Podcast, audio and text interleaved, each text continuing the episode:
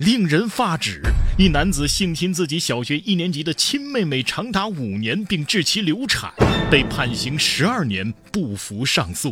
父母知情却无动于衷。这事儿发生在韩国。从二零一八年开始，十七岁的韩国男子在家中强奸了当时上小学一年级的亲妹妹。之后的五年里，他持续对妹妹进行性暴力，还威胁如果不听话或告诉父母，就把你杀了。妹妹因 A 某的罪行导致流产。之后，妹妹将此事告知了父母，但父母却以还有很多其他孩子为由，并未采取任何措施。之后，妹妹向小学的性暴力咨询教师吐露了此事，教师得知后立刻向警方报了案。目前，受害者已和家人分离，生活在保护设施中，并要求严惩 A 某。一审法院认为，被告人几年来多次对亲妹妹犯下罪行，情节相当严重。受害者在最应该安全的家中受到了家人的伤害。考虑到被告并未得到受害者的原谅，以及受害者经历了流产，还考虑过极端选择，受害者的痛苦是难以估量的。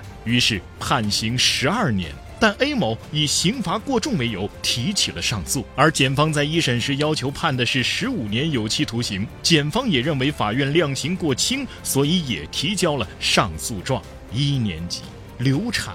五年，父母未采取措施，这其中任何一个点单拎出来就已经足够人神共愤了。没想到如此多的罪恶竟然集中在一个家庭的一个幼女身上。见过变态的，没见过如此变态的。别说十二年、十五年了，就是死刑也不够解气的呀。在这件事情当中，虽然被告是 A 某，但是知情却无动于衷的父母，作为监护人，是不是也该坐上被告席呀？不过这件事也再次提醒我们，家庭成员之间的性暴力问题，不得不让人警惕。这种犯罪往往更加隐蔽，对被害人的身心伤害也更加严重。